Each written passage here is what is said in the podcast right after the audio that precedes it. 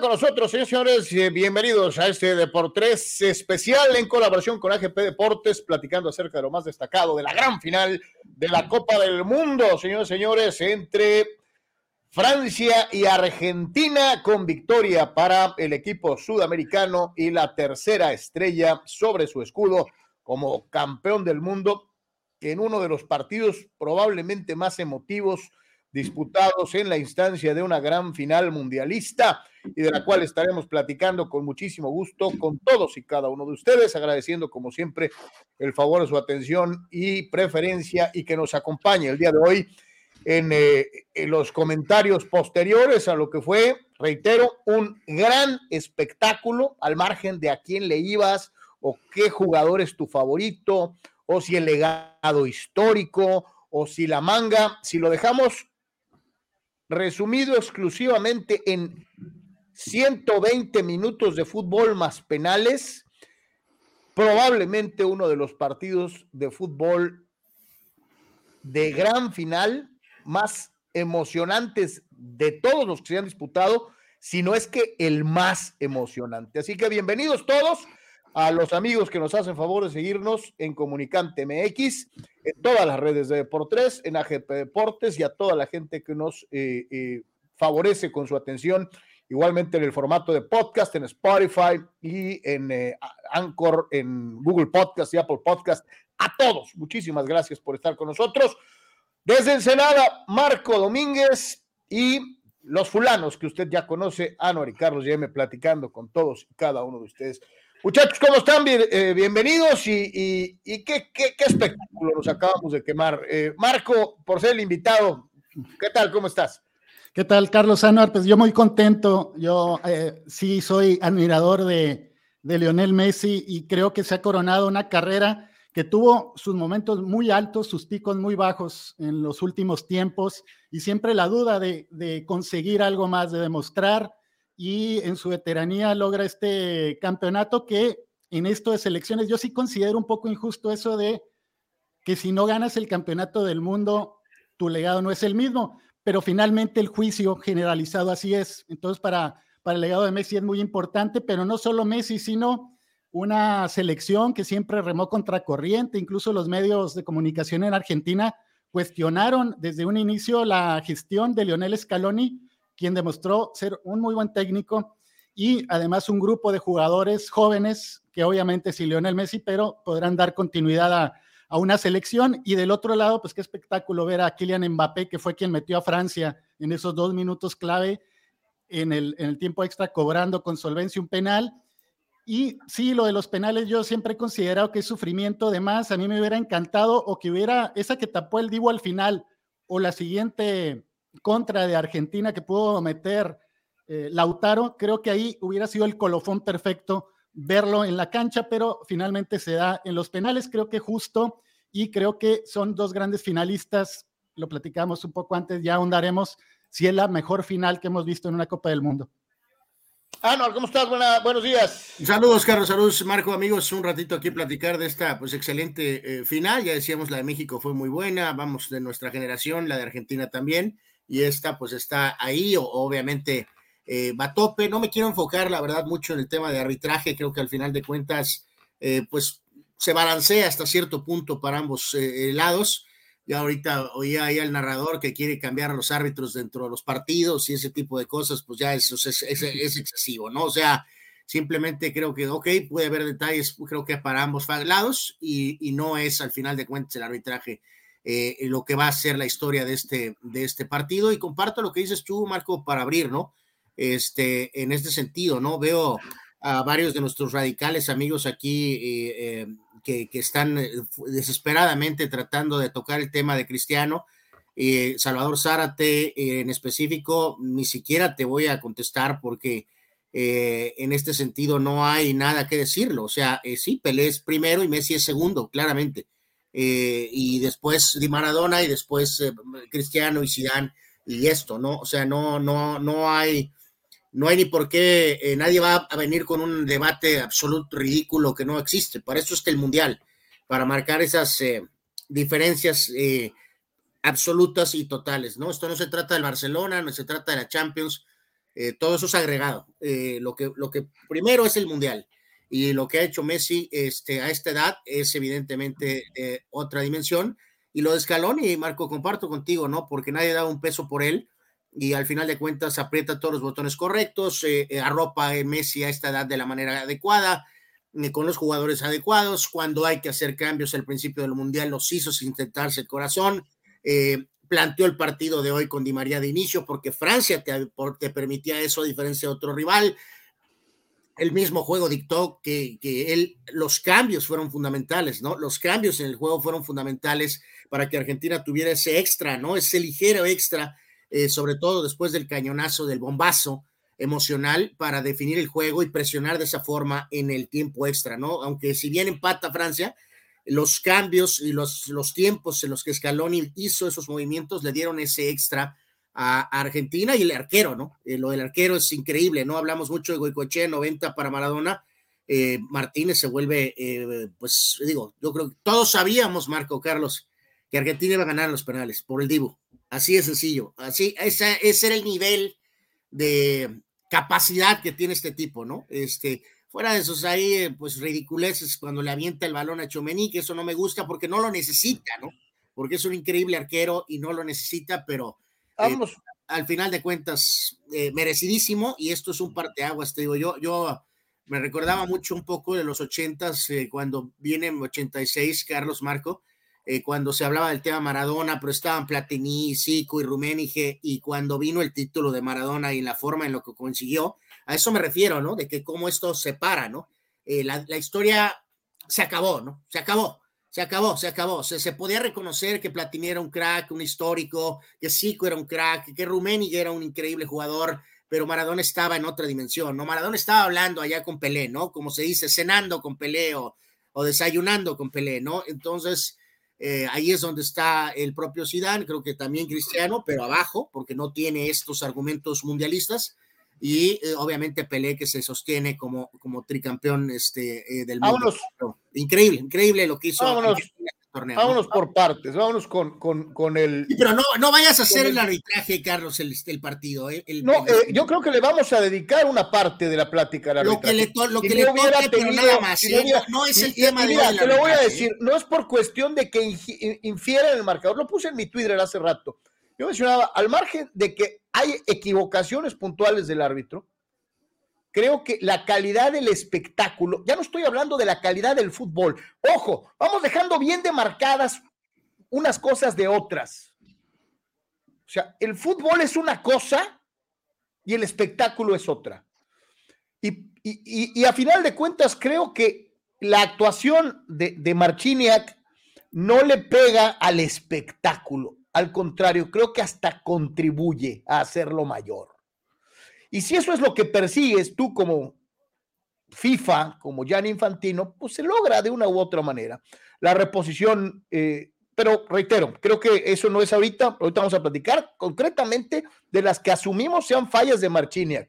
Pero no creo que hable, no creo que, tengamos que decir que gracias a Marchiniak gana Argentina. Fernández, ¿no? O que gracias a Marchiniak Francia vino de atrás. O sea, aquí, por eso el arbitraje es intrascendente. Le dan eh, el premio de jugador joven a Fernández en este momento con una espectacular presentación. Esto es algo completamente diferente a lo que se ha hecho antes. Eh, muy, pues no sé, al estilo eh, de Qatar, por cierto. Este, así que bueno, es parte de mucho, más pausada, mucho más, mucho más pausado, más en control. es parte del espectáculo y de la nueva envoltura que le ponen a este regalo que es la Copa del Mundo, ¿no? Que le dan al Divo ahorita, creo que este es el, trofeo de, de, Mejor arquero, ¿no?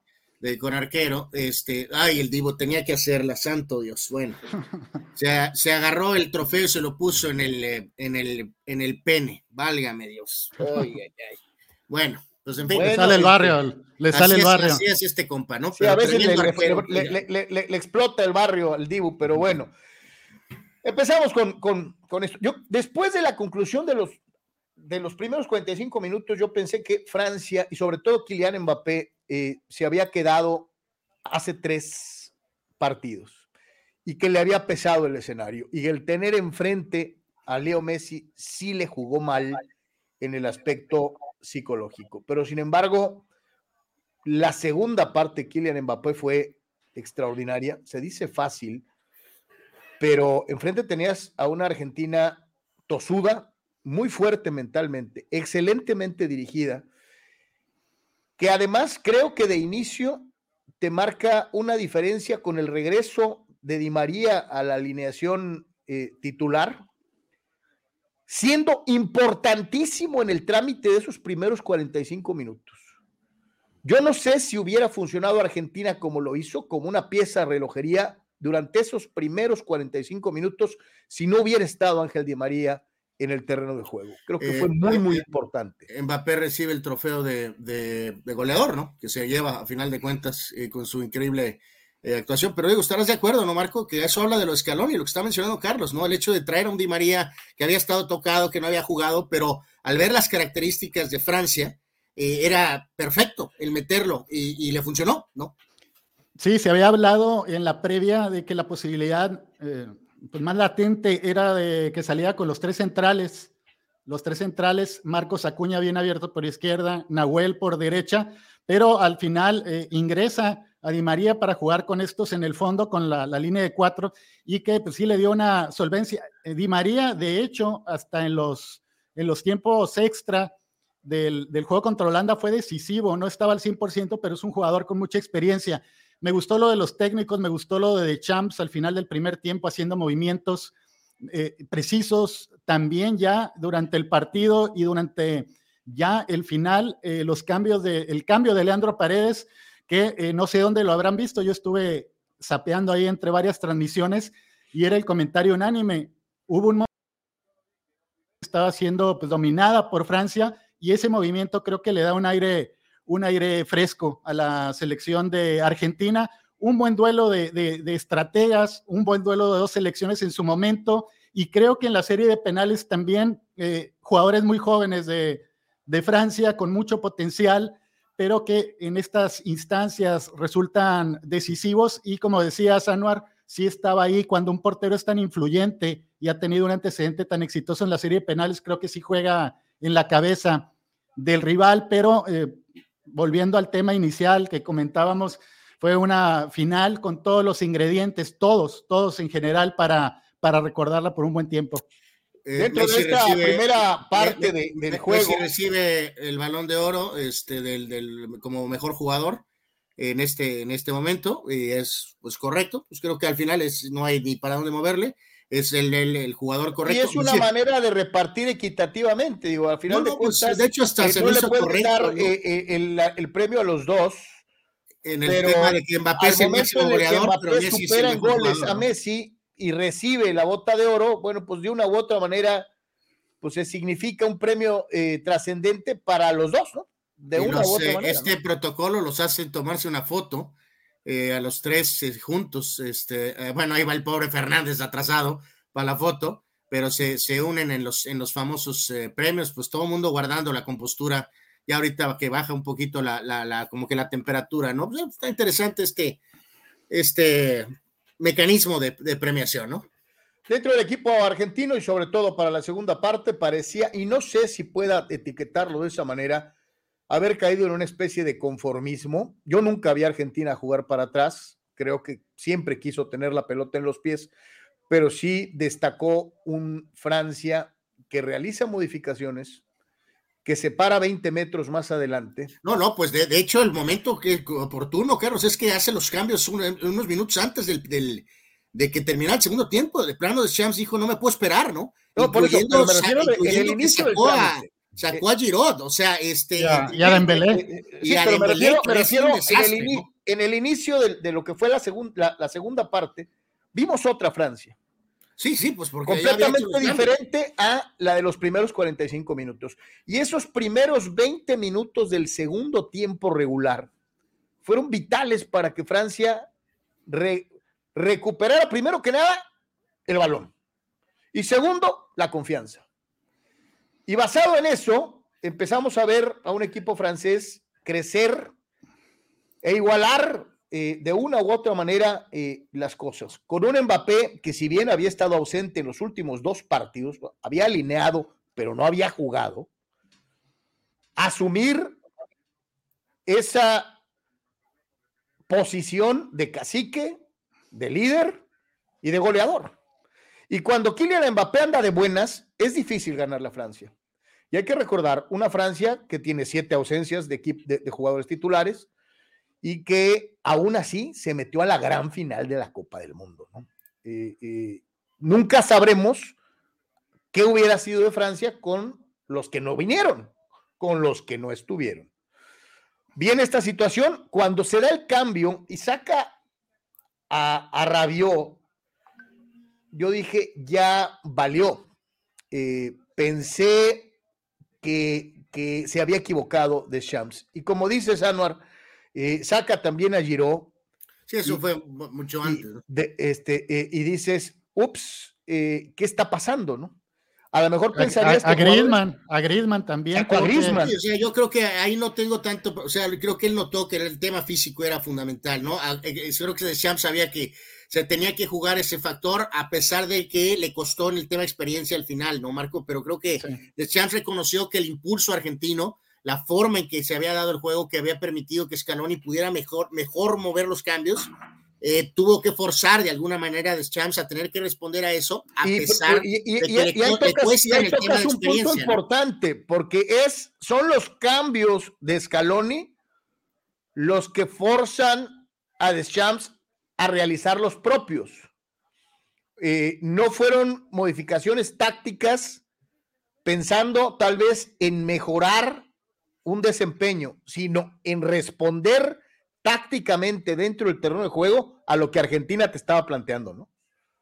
Sí, fue un ajedrez, un ajedrez entre los dos técnicos. A mí me encantó lo de los dos de Champs con su experiencia y lo de Scaloni, que es muy interesante cómo conformó su cuerpo técnico. Detrás de ellos está como un manager, así medio en la penumbra, César Luis Menotti, pero es una figura más en términos eh, de, de, de apoyo a este proyecto joven porque están Pablo Aymar, está Walter Samuel y está Roberto Ayala, aquel central que jugó en el Valencia y que participó en varias Copas del Mundo y que uh, han conformado un, un, cuerpo técnico muy sólido, joven, que creo que en estas etapas y en esta época de que ha cambiado tanto el fútbol, de los celulares, de, de las redes sociales, es bien importante que haya un cuerpo técnico que esté como a la par, que haya una empatía con, con los jugadores y creo que se dio, se dio la, la armonía en la selección argentina, que también es importante que pues volvió al continente americano por fin, después de tanto tiempo de dominio europeo, desde lo de Brasil en 2002, que no volvía a aparecer ganando una Copa del Mundo. En fin, creo que tiene un montón de ingredientes analizar este, este juego, sobre todo, este juego que creo que nos entregó a las dos mejores selecciones, las más consistentes. Y de lo que hablabas, Carlos, creo que quienes seguimos los partidos de Argentina, cuando cae el penal, anotado por Mbappé, yo dije, se viene el empate porque Argentina, si sufrió algo, fue para sostener los marcadores. Incluso ante Australia estuvieron a nada de empatarlo. Sí, yo le mencionaba a Anuar cuando cayó ese, eh, el, el, el, el, tanto del 2 a 2. Yo decía, ¿sabes qué? A ver si los argentinos se pueden reponer del guamazo de ir ganando 2-0, casi bostezando, porque Francia estaba dormida, y que te empaten y que los dos goles te los mete Mbappé. Por cierto, el segundo gol es un portento de anotación, es un golazo. Eh, es uno de esos que creo que va a entrar en los reels de highlights de Copas del Mundo de aquí en adelante, ¿no? Es, es, es una ejecución extraordinaria de Kylian Mbappé. Tal vez, eh, tal vez Carlos Anuar, quienes nos ven y son más jóvenes, no lo recuerdan, pero ah, comentábamos hace unos momentos antes de ingresar de que nos recordó un poco cómo se iba dando el trámite del juego a la final del 86, cuando también ganaba Argentina 2-0 de manera cómoda, y ahí fue para coraje de Bilardo, tan trabajador y meticuloso, en dos pelotas paradas, en dos centros al área que Alemania les empata, y entonces surgió Maradona con aquel pase a, a Burruchaga, se parecía en algo el trámite del juego aquel del 86. Sí, sí, sí, totalmente. Y, y, y fíjate que eh, eh, después del impacto emocional, ¿cuánto levanta Argentina con el, con el tanto que les da la ventaja en, en, en el alargue, ¿no? Y qué importante que fuera el propio Messi.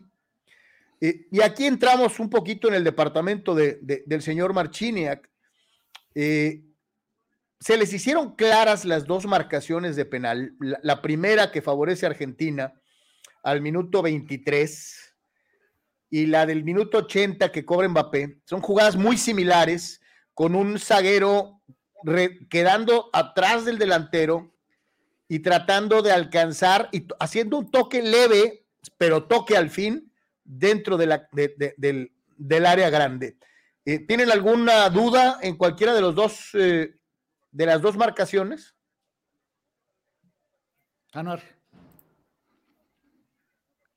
Bueno, yo, eh, a mí el, de, el de Argentina no me pareció penal, Carlos.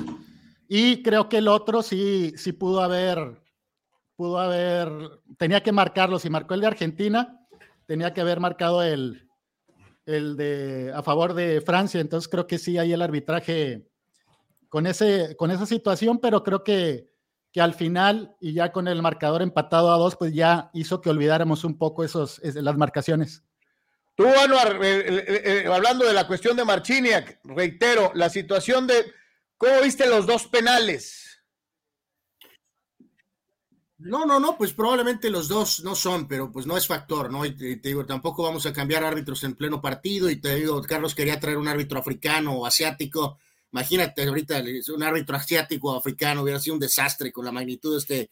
Bueno, eh, espérame, pero también te digo algo. Eh, Martínez es polaco, Anuar. Eh, puede ser europeo, pero no es ni inglés, ni español, ni italiano que asumirías no, por eso no, no, son los países que tienen mejor o sea, arbitraje no porque para mí el hecho de que era, un árbitro, polaco.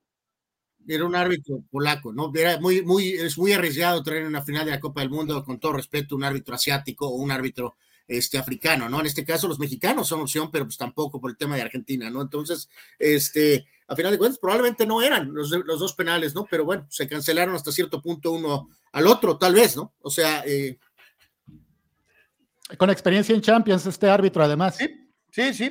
Eh, es lo que te iba a decir. Puede ser de una liga pequeña, pero con el, con el gran fogueo que representa pitar, ya sea Europa League o Champions, ¿no? Eh, eh, hasta cierto punto. Y yo sí pensaría que a lo mejor antes sí era como una especie de, en la época de Havelange, sí era muy importante que el árbitro fuera de una confederación distinta a los que disputaban la final. Ahora no fue el caso. Eh, eh, y bueno, pues así se dan las pues, cosas. el caso de, de, 86, pues el árbitro era eh, Arpa Filo, era brasileño. Brasileño. Una final con Argentina. Sí, sí, sí, de acuerdo. Dice, vamos a ver algo de, participación del público. Dice Chava Zarte, ya no se pueden defender. Dios, el mejor jugador de la historia es Messi. Tuve la fortuna de verlo en vivo. Un día les diré a mis nietos que Messi es el mejor y dice, de los ocho mundiales que he visto, que me ha tocado ver, es el mejor que he visto. Y qué bueno que lo menciona, porque ayer yo decía eh, eh, en uno de los comentarios iniciales, y ahí entra también tu opinión, porque Anuar ya lo dijo ayer, eh, a mí se me ha hecho una brillante edición de Copa del Mundo, Marco, al margen de la situación de que sea en meses atípicos. Creo que el nivel de competencia fue muy bueno el nivel emotivo de muchos de los encuentros fue superior. No se privilegió la defensa sobre el ataque a pesar de varios 0-0 en primera ronda. Creo que ha sido un buen mundial a nivel espectáculo. Sí, a mí me gustó, me gustó esta Copa del Mundo. No sabría cómo jerarquizar porque era muy pequeño, me encantó Argentina 78 con seis años, luego como niño también el 82, que fueron dos Copas del Mundo que a mí me, me encantaron, pero pues no sé qué tanto el factor de, la idolatría siendo un niño, el 86 como adolescente, pues lo de Maradona me encantó, 98, otro gran mundial que, recuerdo con, como, con juegos muy emotivos, y este, y este me gustó también, me gustó cómo se dio el trámite, lo de 2010 me gustó por España, pero no, no fue un, un mundial que recuerde tanto. Pero este sí, sí me gustó por, por lo, la paridad, sobre todo por la aparición de selecciones, lo de Marruecos me gustó, obviamente la confirmación de, de una selección como Croacia sin estar considerada, y también de, de, cómo se fueron quedando en el camino selecciones como España, Brasil, la misma Portugal, que uno esperaba más, pero fueron eliminadas y fueron eliminadas bien por, por equipos muy fuertes, pero también como tantas copas del mundo vistas, yo adelantaba un poco, va a llegar y va a ser entre dos potencias la final, como es tradicionalmente. Y ahí se percibe, Marco, un poquito ahí en, la, en tu imagen que tienes de fondo. Ahí está entregándose la copa. Este, yo lo tengo un poquito cantado acá, un momento ahí medio raro porque me quisieron hacer a Messi jeque, me le pusieron ahí la, la, el atuendo y como que se quedó como por un segundo como, yo que quiero ponerme esta ropa, pero pues bueno, pues es la región, pues se la puso y, de alguna manera pues lo distingue, ¿no? Como si fuera el jeque, ¿no? Yo creo. Aquí, aquí te este, pagamos, papá, le dijeron. sí, es que sí, que son sus patrones, ¿no? Son sus patrones. Eh, no, ese es el patrón, ese es el mero mero, el que les da, bueno, además infantino. Entonces, este, bueno, pues ahí quedará esto, esta túnica, por llamarlo, este, que, que le queda un poco al ser una Oye, la pregunta es si la va a tirar al piso ahorita que llega el vestidor. No, no, no, yo creo que a lo mejor no le gustará, pero yo creo que es una eh, prenda que va a tener un valor muy particular, así que, este, pues, digo, ahí quedará levantando a la jeque, este, a, ver, a, ver, a ver, ahorita en los festejos, cuánto tarda en, en, eh, en quitársela. Este, Obviamente. Pero, bueno, pues levanta la copa. Obviamente la participación es atacando a Anuar. Eh, ¿Cuántas copas del mundo tiene CR7? Dice Luciano Fuentes. Chava Sara, te quiero escuchar a Anuar, que Messi ya superó a Maradona. Ya lo dijo. ya lo dijo. No, para mí, para mí no. Eh, esto es un debate que pues cada quien tiene su punto de vista. Para mí mi ranking es muy claro. Es Pelé 1, Maradona 2, este, perdón, Pelé 1, Messi 2, Maradona 3, eh, Cristiano 4 y Zidane 5. Esos son mis top 5 y no se va a modificar eh, por nada, ni mi admiración por Cristiano Ronaldo, increíble carrera y disciplina y mentalidad va a cambiar absolutamente nada. Mi admiración por Diego Armando Maradona como un jugador que se sobrepuso a muchísima adversidad en su propia vida personal y de donde salió, no cambia absolutamente. Lo que hago es simplemente no voy a caer en una eh, polémica barata, ni ridícula, ni absurda y tapar el sol con un dedo, ¿no? Este, el señor Messi hoy hace algo que lo separa de Maradona, eh, no por mucho para mí, pero sí lo separa y también obviamente eh, lo separa de Cristiano Ronaldo, ¿no? Este, el tema de Pelé es otra cosa, para mí habrá algunos que, les vale sorbete, eh, pueden usar la frase esa, Marco Carlos, no sé si quieran decirla, de que, de que, de que lo vi jugar, ¿no? Porque pues, como no vi jugar a Pelé, no yo, sino me refiero a ellos, ¿no? Puedes utilizar esa frase, ¿no? Es el mejor jugador que yo he visto, ¿ok?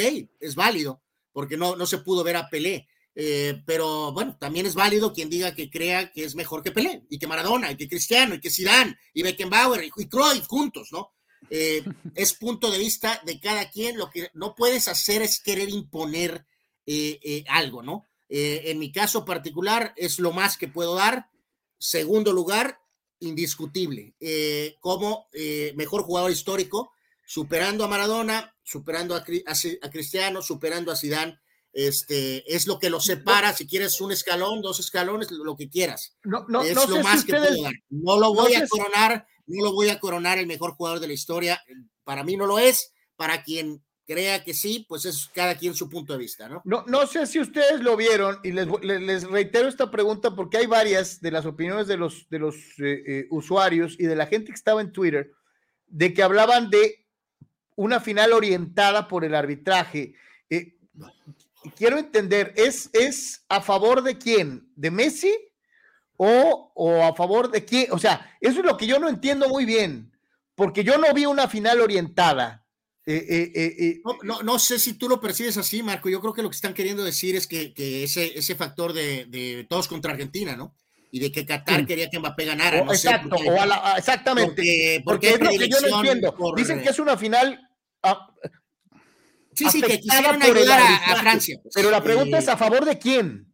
Yo creo pues que yo, yo, yo, leyendo a pues, contactos, como se les llama ahora, amigos de Facebook durante el primer tiempo, era impresionante, era impresionante todo el mundo diciendo, le quieren dar la copa a Messi, le quieren dar la copa a Argentina. Por eso me gustó que, que, que el juego se haya dado como se dio para disipar un poco esto. Hay quienes decían, pues Qatar, Mbappé, el presidente de Francia, el anterior el actual, que gestionaron para que Mbappé se quedara en el PSG con el jeque. Luego decían, no, a la FIFA le conviene que Maradona sea, perdón, que Messi sea quien gane como lo ganó Maradona en su momento. Entonces, pues son suspicacias. Y, y sabes qué, pues, Marco, también agregar, aparte de lo del famoso PSG, hay, hay unas, eh, hay inversiones bueno, no sé ni qué cuál sea el término económico, de, de, Qatar en Francia. Eh, no, solo en el, no solo en el fútbol. No, es el tema nada más del PSG, sino inversiones en Francia. Por eso, hasta cierto punto, el tema Macron ahí y luego que el presidente argentino, por X o Z, no sé, no sé bien si. No sé si, o sea, por la razón que haya sido, porque si convenía, no convenía, porque si lo criticaban, no lo criticaban, el punto es que no estaba, pero Macron sí, ¿no? Entonces, pero de acuerdo con lo que decías, eh, Marco. En la candidatura. En la este, candidatura, Anuar. Empujó Francia. Luciano Fuentes dice: Mi padre me contaba que un solo hombre ganó un mundial, el solo. Hoy puedo presumir que vi al segundo hacerlo. Se me hace muy injusta tu apreciación, Luciano, porque si bien Leo Messi tiene una actuación destacadísima, se lleva tal vez con justicia, y no tal vez, se lleva con justicia la nominación al mejor jugador de la Copa del Mundo, creo que no podemos demeritar el gran conjunto joven, el elenco de acompañamiento que se acopló a un jugador que había tenido que afrontar críticas de pecho frío, de que se hacía chiquito a la hora buena, eh, bla, bla, y que, que, fue evolucionando en su desempeño a lo largo de las diferentes copas del mundo, cinco en totales, para llegar a Qatar en su mejor momento. Y fíjate lo que voy a decir, en su mejor momento aquí, mental, no acá, porque acá probablemente el Messi de hace dos mundiales era mejor que el de este mundial. Pero mentalmente el Messi que vimos jugar en Qatar es el mejor Messi de la historia para su selección. Y lo corrobora de manera consecutiva en dos competencias trascendentes para su legado histórico con la albiceleste, ganando la Copa América en, en, Brasil y levantando la Copa del Mundo en, forma consecutiva. Esto habla definitivamente del mejor Leo Messi mentalmente, anímicamente, y que nos había dado muestras con el PSG del tipo de jugador que íbamos a ver en Qatar si no se atravesaba una lesión. Ya venía en aumento. Lo veíamos en su desempeño en, club, cómo mejoraba y mejoraba y mejoraba. Y sobre todo, desde antes de la Copa América y la seguidilla de partidos sin perder de la selección argentina, de más de 30, te hablaba de un Messi que ya había entendido, tanto acá como acá, Sí, no, ¿Qué esperaba la gente de él? Y queda claro que es muy fácil irse al absoluto, Marco Carlos, con ese tema de que ganan solos, ¿no? Pero pues evidentemente no. Yo creo que Luciano no vio no vio el Mundial del 86. Eh, eh, es, obvio, ¿no? O sea, no puedes ganar si no Pumpido tiene su aportación y Ruggeri y si Valdano y Burruchaga, igual con ah, más adelante lo ayudó Canilla, por ejemplo, en Italia en su campeonato y ahora igual aquí. Eh, Messi es la máxima estrella, por supuesto, pero no puede haber Messi si no hay escalón y como era Bilardo para, para Maradona. No puede haber si estos chavales no levantan la mano, que es el caso de Fernández y de Álvarez. Eh, este, no puede haber el liderazgo de Otamendi, del propio Paredes, o sea, y de varios más que puedo mencionar. O sea, es muy fácil decir que ganaron solos, son la máxima estrella, pero no ganaron solos. O sea, hay que decirlo, Argentina no es, eh, no sé, ¿quién quieres decir? ¿Qatar? Eso es ganar solo. O sea, si tú pones una estrella como Mbappé o como Messi o a quien quieras en Qatar y ganas el título, pues eso sería prácticamente ganar tú solo. Argentina es una potencia mundial. Eh, o sea, estos jugadores no juegan en la sexta división. O sea, todos son jugadores muy importantes también, donde Messi es la principal figura. Y agrego un par de cosas, muchachos, de, lo que es el destino, ¿no? De, de, la, ironía, eh, tantos ataques a, su rival, a su principal rival, indiscutible en su carrera, que es Cristiano Ronaldo, con el famoso penaldo, pues fue ahora eh, penal Messi, ¿no? Porque la mayoría de los goles son de penal, pero los penales hay que meterlos, hay que plantarse ahí y hay que cobrarlos, incluso falló uno. Bueno, lo único es lo que te voy a decir, el único que me, el único que me cala es el que falló, porque si lo mete, este, a lo mejor México hubiera avanzado a la siguiente ronda, ¿no? Bueno, pero eh, tal vez, pero es curioso que, digo, hay que meterlos y lo hizo. Eh, y luego también se habló mucho de 2014, Marco Carlos, de yo, fue, soy era un argumento muy importante para mí en el tema de que se me hizo tan injusto que le dieran el mejor jugador del Mundial de 2014. cuando tuvo cero asistencias y cero goles en octavos, cuartos, semifinales y final, ¿no? No puede ser campeón del mundo, fíjate, ahí damos la vuelta a la tortilla, ¿no? Llegaron a la final, perdieron 1 a 0, por poco son campeones, eh, pero con un Messi con una producción en la segunda ronda de cero goles y cero asistencias. Entonces, quiere decir que los compañeros lo ayudaron en aquel entonces, ¿no? Y ahora eh, marca, no importa que sea de penal, eh, marca en todos los juegos de la segunda ronda, ¿no? O sea, y asiste, Anuar, tuvo un gran nivel de asistencia. Y en la gran final. Eso es una actuación increíble, ¿no? Y lo decimos, creo que todos a lo largo de los meses. No puede ser que Argentina sea campeona eh, si Messi no tiene la producción máxima, y la tuvo, y salieron campeones, ¿no? Víctor Baños dice la mejor final de Copa del Mundo que he visto, contento por Messi, allá en Ensenada, y se liderando como se quería. Y qué decir de Mbappé, la estafeta le queda en buenas manos. Toño Pasos, ese árbitro está bueno para la Liga MX. Eh, Víctor dice, lo único que se entonó fue el árbitro que se convirtió en el Santander polaco.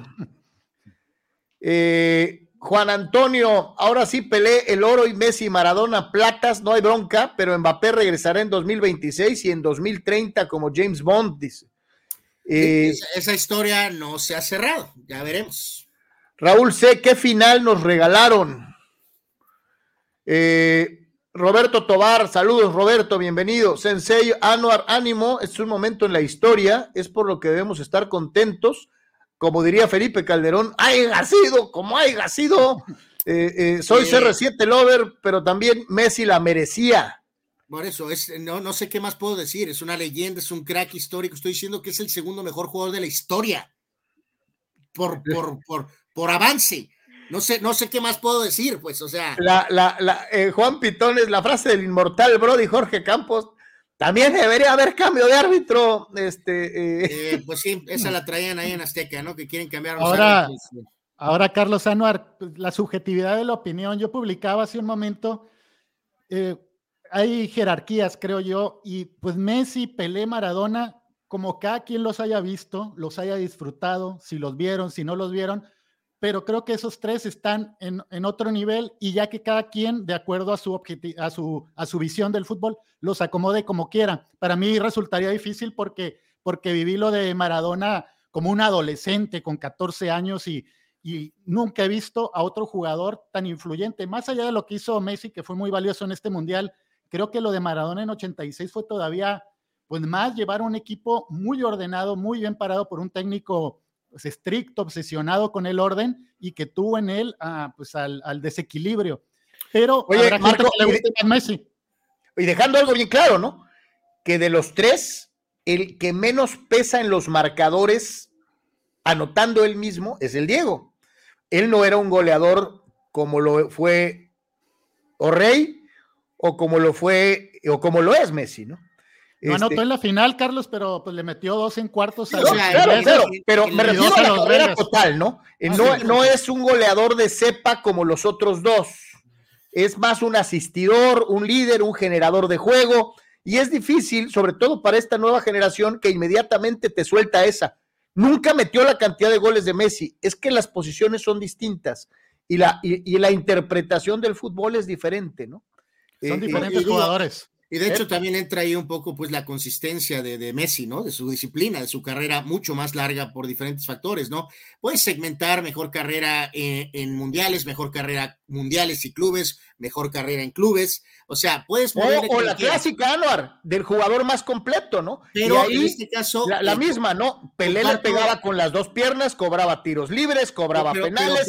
y era es uno de los mejores cabeceadores de la historia, ¿no? Pero lo que dice Marco es correcto. O sea, este, eh, o sea, Pelé, Pelé, Messi y Maradona están arriba. Están arriba un escalafón. A Cristiano, por supuesto, le pega lo de los mundiales, a pesar de haber marcado en cinco mundiales, le pega, pero eso no lo descarta eh, los otros jugadores que yo creo que podemos tener, nunca olvidar tampoco son a Beckenbauer y, a Zidane, este, porque también tuvieron legendarias carreras de clubs y obviamente tuvieron también mundiales increíbles, ¿no? O sea, eh, no podemos olvidarlos. No están en ese oro, plata y bronce, pero están muy cerca. No creo que, eh, por ejemplo, el caso de Cruyff es similar al de Cristiano, si bien tiene un gran mundial, eh, su campeonato de todas maneras está atrás de Beckenbauer y, de Zidane para mí, este, que no, no creo que se me vaya algún otro nombre, ¿no? Porque insisto, Platinizo, Rumeni y esos, ellos son leyendas, pero están abajo. Eh, se incorpora, en este momento el buen Manuel Cepeda, eh, que se suma a la mesa para darnos su opinión. Mi querido Manny, te saludamos con gusto, ¿cómo estamos? Hola, hola, buenos días. Eh, saludos a Marco, saludos a Ana, saludos a Carlos y a toda la gente de Por Tres. Platícanos, mi querido Manny, ¿tú cómo viste la gran final de la Copa del Mundo y el resultado? Bueno, parecía una final más, ¿no? De esas que dejan un mal sabor de boca de, principio a fin, digo, lo hemos vivido en los últimos años, pero se compuso, ¿eh? Ese gol inexistente, bueno, ese penal inexistente desde el punto de vista también de Francia, porque los dos no fueron penales desde el punto de vista, excepto la mano que sí fue. Este, desde ahí se abrió el partido y eso fue un, un agradecimiento a, a, la circunstancia del juego, porque la verdad estaba muy desbalanceado, muy directo hacia, hacia lo que se, se perfilaba, pero lo, pues, le pusieron emoción. Y sí, yo pienso desde mi punto de vista es eh, la mejor final partiendo del 86 para acá. Este, no he visto una otra final más interesante al final como fue esta y eso que hubo penales. Los penales siempre son como que el mal sabor, ¿no? De, digo, por lo, lo, lo recordado en, en Estados Unidos con Brasil e Italia y lo de Italia y Francia precisamente en Alemania, ¿no? Pero, pero esto, este partido sí fue, sí me gustó. Creo que de los mejores tiempos extra que he visto. Eh, y una tanda de penales también interesante. La verdad, me dejó un buen sabor de boca al final, pese al arbitraje tan feo que hubo. ¿Qué, eh, contraste de, series de penales de aquella final que menciona Manny del 94, qué juego tan feo, aquel de, de Brasil-Italia, a llegar a penales en este juego. No, yo, yo, en aquel juego me quedé dormido, yo creo que unos 10 minutos, Marco. Nunca se me quedé dormido. Este, yo, ¿Te acuerdas que teníamos la, la costumbre de usar la, la, VHS para ganar los partidos, como, como ahora ya no se usa? Tuve que borrar todo el partido porque me tuve que concentrar solo en los penales del 94. O sea, así de mala fue la final. Pero esta vez sí, nos deja un, un, buen, un buen sabor, pues. O sea, un buen final, vaya. Eso me gustó. Eh, Manny, ahorita ya más o menos Marco, Anuar y yo dimos nuestra opinión. ¿En, dónde queda Messi en el escalafón de, all time? ¿Y qué, eh, qué opinión tienes de, de Kylian Mbappé? Ah, pues vamos a empezar con, con, con em, Kylian, de verdad. Creo que muchos, muchos lo hemos criticado, ¿no? Por su ego, por su protagonismo, por su manera de llevar las cosas en el PSG y, y esa manera de, de, de, coquetear con el Real Madrid como lo hizo y, no me gustó, digo, no soy fan del Real Madrid, para nada, ustedes lo saben, pero no me gustó cómo trató al club al final, ¿no? Y cómo trataron las cosas. Pero en general, Hoy, hoy sí ah, se puede hacer la, excepción.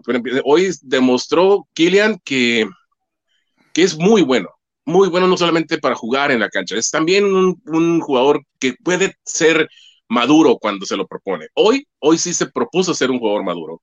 Hoy sí se, se, se, cargó a, cuestas el equipo cuando, cuando veía que las cosas no estaban funcionando y le salieron las cosas en, en realidad. O sea, metió tres goles, dos de penal, de acuerdo, pero fueron tres a uno de los mejores porteros del Mundial, sin, duda el mejor. Además le mete uno en la tanda de penales y, y, mantenerla en la sobriedad hasta el final, cuando recibe la medalla, cuando se toma la foto con los otros tres en, el cuadro de honor. De verdad, mi respeto a Mbappé. ¿eh? Hoy sí, hoy sí se ganó ese.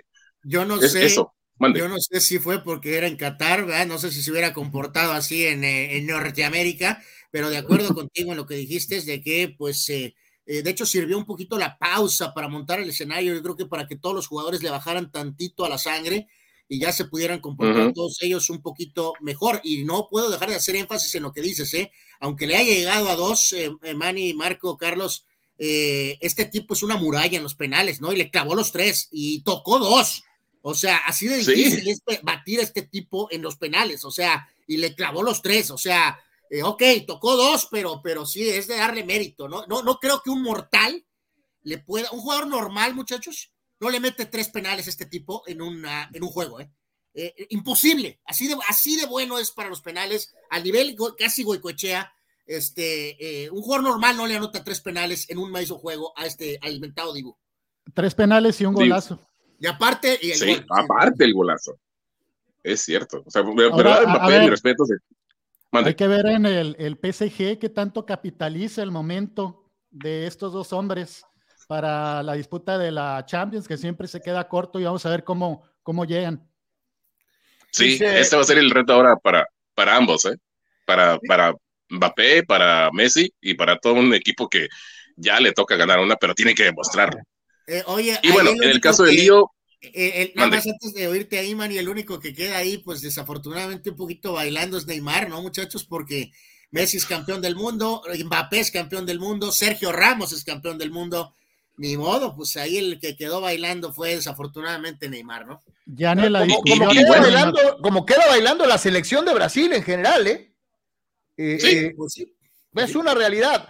Eh, yo creo, todos, muchos esperamos muchísimo más de Brasil y, se quedaron muy lejos. Raúl C. dice, creo que Maradona no ganó solo el 86, había buenos jugadores en aquel entonces. Claro, igual que hoy. Dice por acá el buen Chuy Vega, qué juegazo acabamos de ver. Saludos, mi querido Chuy.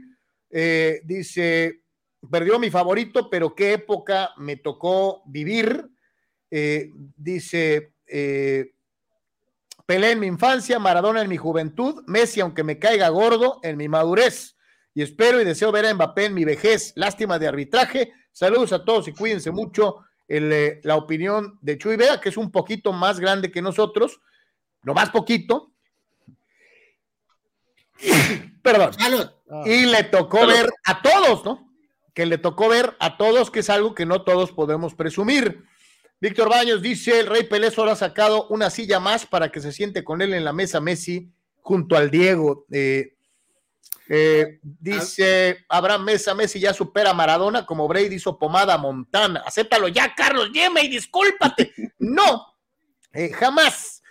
una cosa es ganar campeonatos y acumularlos y otra cosa es ser el mejor. Es una cosa completamente diferente. El día que ustedes lo entiendan, madurarán en eh, sus opiniones. Carlos, no ¿Ah? estoy yo nada más aquí para escuchar a Manny con su eh, respuesta de Messi que lo interrumpí, pero en este caso acabas, de decir, acabas, de decir, una cosa que es ridícula, Carlos. Eh, no, no, no, no. Eh, eh, eh, y te doy un ejemplo, y te doy un ejemplo. Y te doy un ejemplo para hacerte pomada para variar, niño. Escucha y aprende. hermano, te estoy tratando de ayudar. Escucha y aprende. Tú, ay, mira, ahí está ese gráfico. Ahí está ese gráfico. a ver, quiero que me digas, digo, para que me entiendan. como gato boca abajo, te estoy ayudando. no, no, al contrario. Volvemos a lo mismo. A Messi. Es la cuestión una cosa es sumar títulos y otra cosa es ser el mejor. y en eso contribuye el equipo que tienes alrededor, la oposición que tienes enfrente y las reglas y protección que te da tu tiempo. Entonces no podemos comparar en esa situación. Ojalá y entiendas y madures, porque si te vas a seguir llevando por títulos, pues estamos amolados, ¿no? Dijiste que Brady se quedó acumulando campeonatos, Carlos. Yo nomás te digo eso. Una puedes tener más campeonatos, pero no puedes ser el mejor. Así de ¿Cómo te vas a quedar acumulando campeonatos? Así de simple. Pero bueno, en fin. Dice. por favor, adelante. Este, eh, volvemos a lo mismo. no, yo, encantado viendo. viendo y, volvemos después de este devaneo de, un niño que no entiende lo que es ganar muchos a ser el mejor. Hay una gran diferencia. Hay una gran diferencia, pero bueno. Eh, Mani, adelante, por favor, Mani. Adelante, Manuel. Bueno, ok, bueno, ya para concluir esta parte. Este, Lío, híjole, qué buena pregunta, porque ya estamos en esa, todos estamos de acuerdo que estamos en, esa línea de decidir o de ver si es más o menos que, que Don Diego. Eh, híjole, está muy, muy interesante el debate y va a estar todavía más pero ya está en, esa, en ese rango, eh, Leo. Lo que hizo en este mundial, no, no solo en el partido, en este mundial, lo que ha eh, generado en, los últimos 12 meses, incluyendo la Copa América, este, ah, con la ayuda de Lionel Scaloni, eh, es para ya ponerlo en, un, en, una, situación de ¿es Diego o es Lío? Está interesante. Yo no me atrevería a decir ya es más que Diego, porque todos vimos jugar a Maradona era un genio, era más que, más que futbolista, era, era, un, era un artista del, del deporte y, era, era alguien que iba más allá de eso. Yo sé que tenía un montón de problemas, un montón de vicios en comparación a, a, Leo, Messi, pero, pero te apuesto que Leo está en un mano a mano, la, la pensaría enfrentar a, Diego. Entonces, no es cualquier cosa, no es cualquier respuesta. Hay que esperar todavía, creo que un poquito más, a ver si ya logra algo lío con el PSG para entonces ya ponerlo en discusión. Sí, pero ya está Mani en la discusión, ya está ahí en la discusión. Oye, algunos dirán, Marco, eh, eh, que pues, no tiene más que probar a nivel de clubes porque lo hizo todo con el Barcelona, pero volvemos entonces al viejo análisis de eh, que los españoles del Barça fueron campeones del mundo con su selección sin Messi, mientras que Messi no lo había sido sin los españoles, hablando de la actuación en clubes. Y en el caso del Diego, pues él, eh, ahí sí podemos decir que prácticamente solito con un par de escuderos metió en el mapa mundial a un Napoli que era un equipo chiquito, chiquito, chiquito. De acuerdísimo.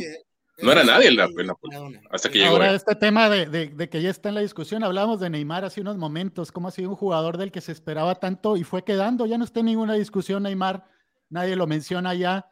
Y eh, lo, de, lo de pelea a mí me resulta muy interesante porque fue una carrera muy bien estructurada, muy bien manejada tricampeón en 1970, adiós de la selección brasileña, me voy, y se fue con gloria, se fue como un grande. Así que cada carrera tiene sus, sus características y lo de este hombre, pues aunque siguió jugando y llegó acá a Estados Unidos. Pero tocaste el tema moral. Si tú, si tú fueras Messi, Marco Domínguez, Manuel, Anuar, ¿te ibas de la selección el año que entra? Decir, ya, me voy. Por Yo sí. Claro. Adiós, ya no, ya no peleo más. Pero, ¿saben Qatar fue mi última parada y punto. Así, eso yo, yo fuera Messi. Es la, este, todos queremos, ya sean nuestros jugadores favoritos o no favoritos, y queremos eh, que terminen las carreras de los atletas como nos gusta a nosotros, y pues al final de cuentas solo ellos pueden decidir, ¿no? Pelé se retiró, tenía 29 años técnicamente en, en, el, México 70, y se retiró hasta el 71 con los partidos finales con Brasil, ¿no? Eh, no sé si acontezca algo así con Messi, pero, pero este es el momento, este es el momento de decir, eh, mi carrera eh, internacional este, está completa, ¿no? O sea, no hay nada más que demostrar ni que probar en nada ni nada a los que lo aprecian, los que no lo aprecian, los que no, no hay nada, no tiene objeto, ¿no? o sea, me refiero para que el libro sea casi perfecto, ¿no? Casi perfecto, no tiene ningún objeto extender esto a, no sé, una futura Copa América en Estados Unidos. No tiene objeto, no tiene objeto. No, no, no. no, no, el equipo este, tiene jugadores jóvenes listos, campeones del mundo experimentados para, como quien dice, tomar la estafeta. Así que Messi se puede ir tranquilo eh, ya de su carrera internacional. Ojalá y lo haga así y deje ese libro mágico, ¿no? Perfecto. Que su último partido eh, como jugador de la selección de Argentina sea levantando la copa con todo y la túnica, ¿no? O, no sé cómo rayos se llama. La cosa ojalá, que, ojalá que así sea, de verdad, por él. De acuerdo. Y, en lo que decías tantito de Neymar, Marco, pues sí, y no, al grado de que, o sea, Pelé está en el Olimpo, ¿no? Pero después sabemos que está Ronaldo Nazario y está Rivaldo y está Ronaldinho y están otros eh, increíbles jugadores eh, y Neymar el mismo Romario. Ah, no, hasta, hasta, Leónidas, creo que por encima de, Neymar. Sí, Leónidas y Babá por encima de Neymar, pero Romario también que ganó sí, no, arriba porque fueron campeones, o sea, Ronaldo Nazario, Romario, pero los que incluso no lo fueron, pero fueron brillantes como Zico, Sócrates, por ejemplo, el mismo Rivelino, obviamente. O sea, este Neymar es parte de esos jugadores, pero abajito. Eh, el, buen amigo y compañero Quicuarras dice, el Papa es argentino, tiene influencia con los de arriba, este, eh, eh, así que pues sí, sí, hasta cierto punto. Bueno, ha de haber festejado, ¿no? Ya ves que sí es bueno para el fútbol, así que... Le gusta mucho el fútbol al Santo Padre. A estar, gozando ahorita el Papa, ¿no? Marco de San Lorenzo. Los morros argentinos se acoplaron bien a Messi. Creo que hizo una Argentina sólida y ganando bien, dice Marco.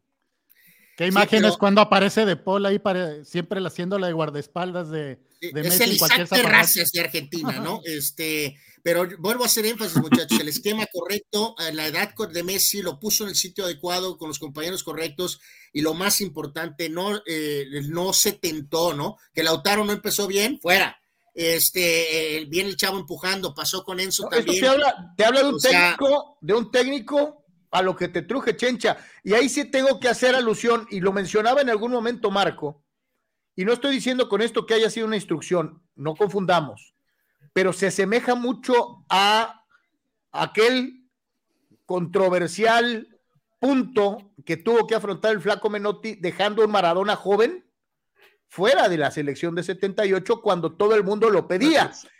Y aquí, eh, este hombre durante el torneo, como bien mencionaste, ni siquiera se toca el corazón ante grandes nombres que muchos asumían debían de ser titulares indiscutibles y toma decisiones que para muchos podrían ser controversiales. El caso concreto de, lo de Lautaro, ¿no? Eh, y sin, sin mediar carreras, goles internacionales, número de goles con la selección, y todas las decisiones de, de Scaloni le funcionaron para conseguir el objetivo. ¿no? Iniciaron como suplentes Julián Álvarez, que terminó siendo importante, ah. Enzo Fernández y McAllister. No contaban al principio y terminaron acoplándose muy bien ya durante la Copa. Y esto habla de un, de un buen trabajo que hizo el técnico. Y desde luego, en la portería.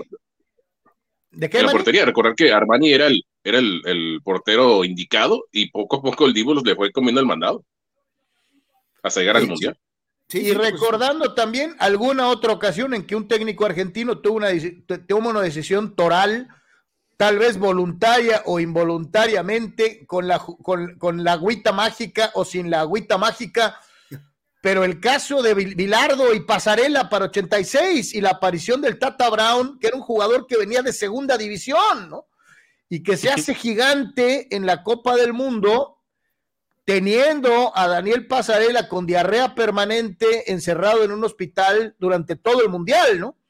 Eh, eh, son cosas y circunstancias que los técnicos argentinos tienen como que muy, muy dentro y que lo hacen mejor que nadie.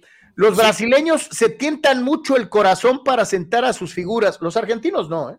Sí, no, de hecho, si recordamos con Bilardo, Carlos, eh, por ejemplo, Pasculi, que es el que mete el gol contra Uruguay, ya no después apareció tanto, ¿no? Eh, ¿Cómo manejó esa situación eh, del tema pasarela con la aparición de, Brown? Pero sobre todo en Italia 90, después de la primera derrota contra Camerún, que hay que hacer el, comparativo con lo de ahora, ¿no? De, cómo el equipo respondió después del, del batacazo ese de, de, Arabia Saudita, donde dijo, este este, este no están bien, voy a meter sangre joven eh, pero en aquel momento también Bilardo hizo algunos cambios eh, de la formación del juego de Camerún al juego de Rusia. O sea, por eso la importancia clave del técnico. De lo de, de Noti, Carlos, ya lo hemos hablado. Eh, esa es una decisión muy polémica de, de, César Luis, porque un jugador como Maradona solo te hubiera ayudado, ¿no? O sea, de todas maneras hubieran salido campeones, pero estaba tan seguro de lo que había trabajado con ese gran grupo, con ese equipo, que decidió no, no traer al muchacho figura individual, ¿no?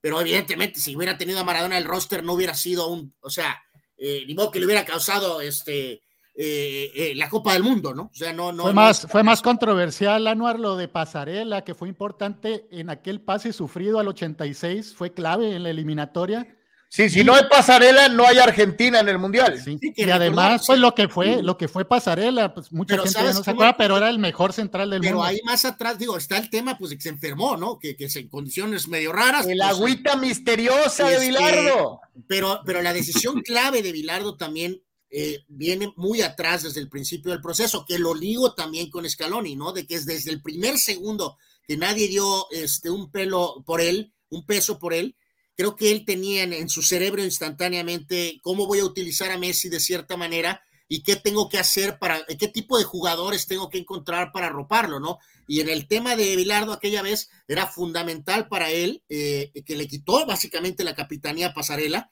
y se la dio a Maradona al principio del, proceso. O sea, en la última convocatoria, Anuar, también había sido clave en la eliminatoria el Pato Fillol. Y, también lo, tronó, a Fillol, ¿sí? De, hecho, se elimina a los menotistas de una u otra manera, ¿eh? Pues sí, pero en aquel famoso juego de Perú, donde también marca Gareca, ¿no? Creo, si recuerdo correctamente. Disparo de pasarela, disparo de pasarela y lo empuja Gareca. Y Gareca, ¿no? Y ninguno de esos tres, ni Fillol, ni Gareca, ni este, o sea, creo que todos estos ejemplos van nada más que nada a reafirmar la importancia de que. Estuvo Scaloni, ¿no? sí, de que Messi es la gran figura y todo, pero volvemos a lo mismo, o sea, no puede haber solo figura y ya, ¿no? O sea, cuentan los compañeros, cuenta el entrenador. todo, va envuelto. ¿Sabes qué? Hasta, hasta el Chiqui Tapia, Dios mío, y, como presidente de la AFA, o sea, vino a poner orden. ¿Se acuerdan hace cuatro años toda la AFA? Y era un desmadre. Eh, y el Chiqui Tapia vino a ponerle cierto orden a la AFA y este todo se dio pues para, para... Regresando un poquito a lo de ahorita, yo les diría, digo, ¿qué mundial se tiraron? Rabió, Giró, eh, dentro de lo que fue, y Grisman para Francia en esta Copa del Mundo. Eh, y fíjate que ahí agrego, Carlos, que no, no, no porque se, no, que quede bien claro, ¿eh? cuando se menciona la profundidad de Francia, no es en detrimento de Argentina, no. Pero también no se puede dejar de señalar todas las ausencias que tuvo Francia. Y fíjate, voy a descartar la de Benzema, ¿eh? porque queda claro, Marco Mani. Lo de Benzema no era parte de este equipo, claro, era hace cuatro años. La ¿eh? volvió a tener problemas, ¿no? Su salida de la selección, entonces no lo puedo ni tomar en cuenta, ¿no? Pero sí puedo tomar en cuenta la ausencia de Kanté, la ausencia de Pogba, la ausencia de Kimpembe, el Kunku era el principal relevo y sin embargo ahí aparecieron otros más. No es una cuestión en detrimento de Argentina. Lucas, Lucas Hernández. destacar a Hernández que se fue en el primer partido. Es simplemente hablar de poco de Deschamps, que su proceso ha sido increíble, y de la profundidad que Francia trae, ¿no? Porque ninguna otra selección, ni Brasil, eh, aguanta perder cinco o seis titulares, este, como Francia lo hizo, para llevar hasta Argentina, hasta los penales, a una Argentina que estaba muy acoplada, hambrienta, eh, y, sin embargo eh, lograron empujarlos a, full, a pesar de tener este, ausencias, ni siquiera estoy tomando en cuenta Benzema. Va, la gripa rara. Yo creo, yo, creo, sí. Sí, la gripa del camello que le pegó a ocho, ¿no?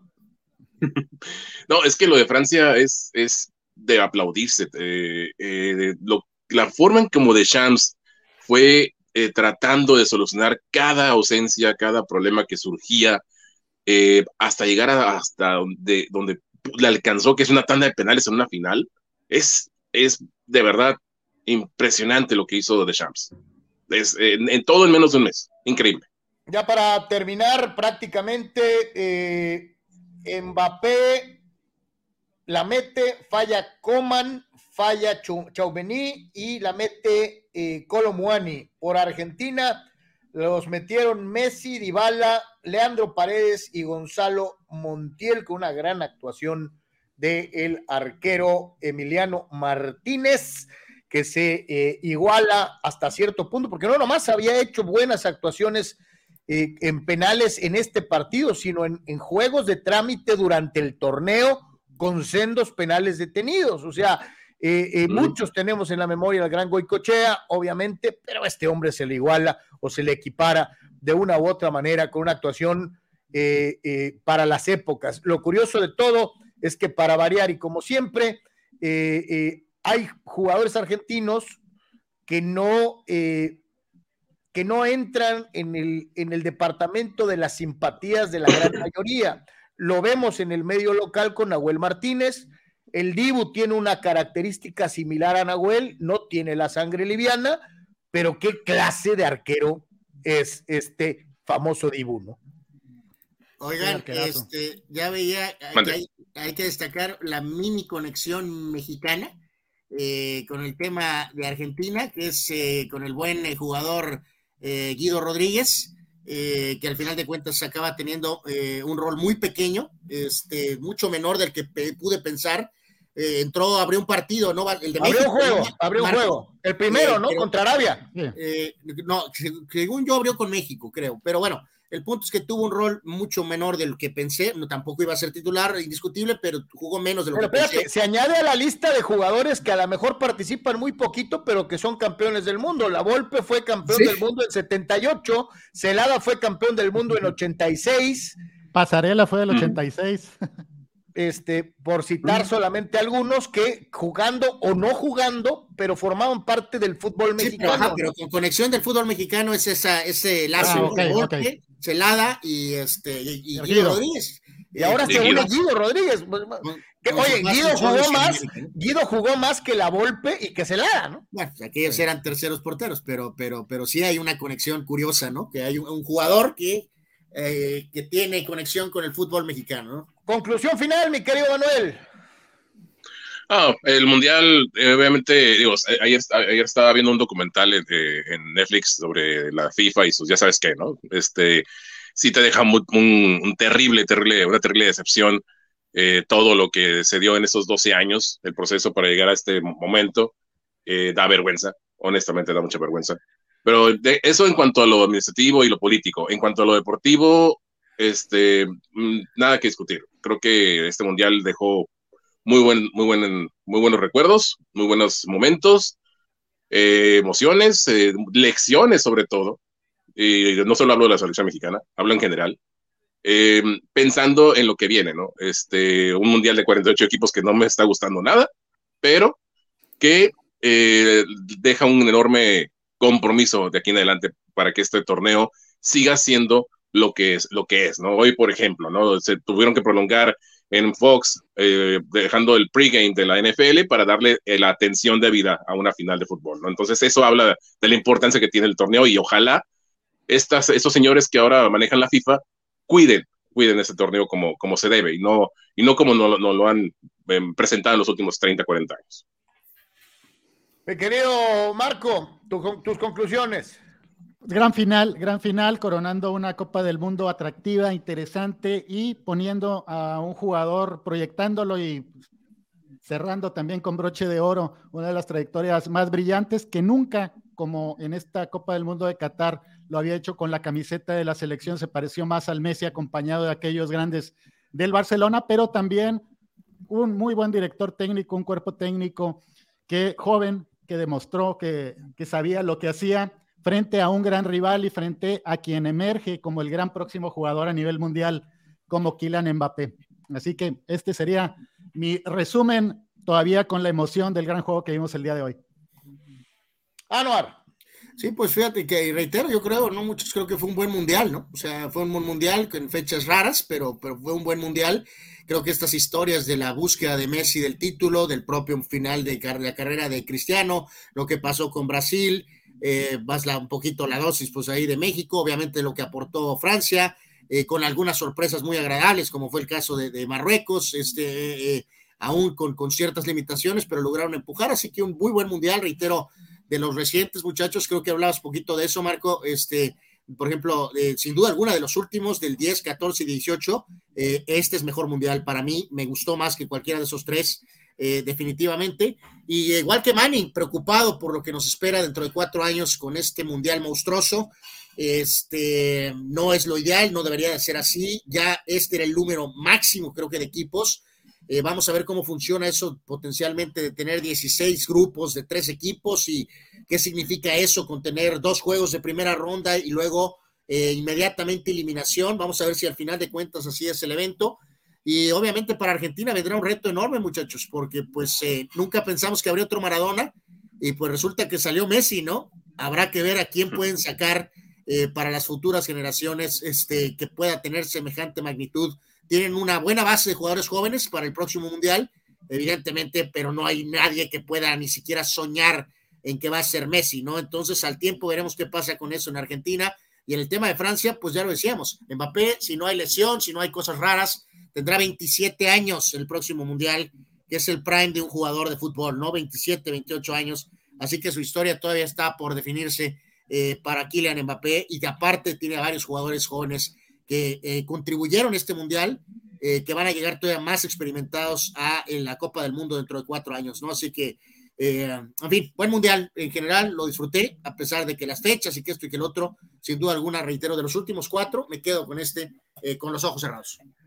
Una Copa del Mundo que eh, se crea bajo enormes eh, eh, circunstancias de corrupción, con una asignación de sede que le cuesta la chamba y la cabeza a una gran cantidad de directivos de FIFA y la exposición del nivel de corrupción que se puede llegar a manejar. Ya lo habíamos visto en el Comité Olímpico Internacional desde la época de Samaranch, lo corroboramos en el paso de Havelange a eh, Blatter y hoy el fútbol eh, le gana a la corrupción y no puedo quitarme de la cabeza la frase inmortal del Diego de toda la gente que debe de estar feliz en donde quiera que se encuentre porque su Argentina fue campeona del mundo.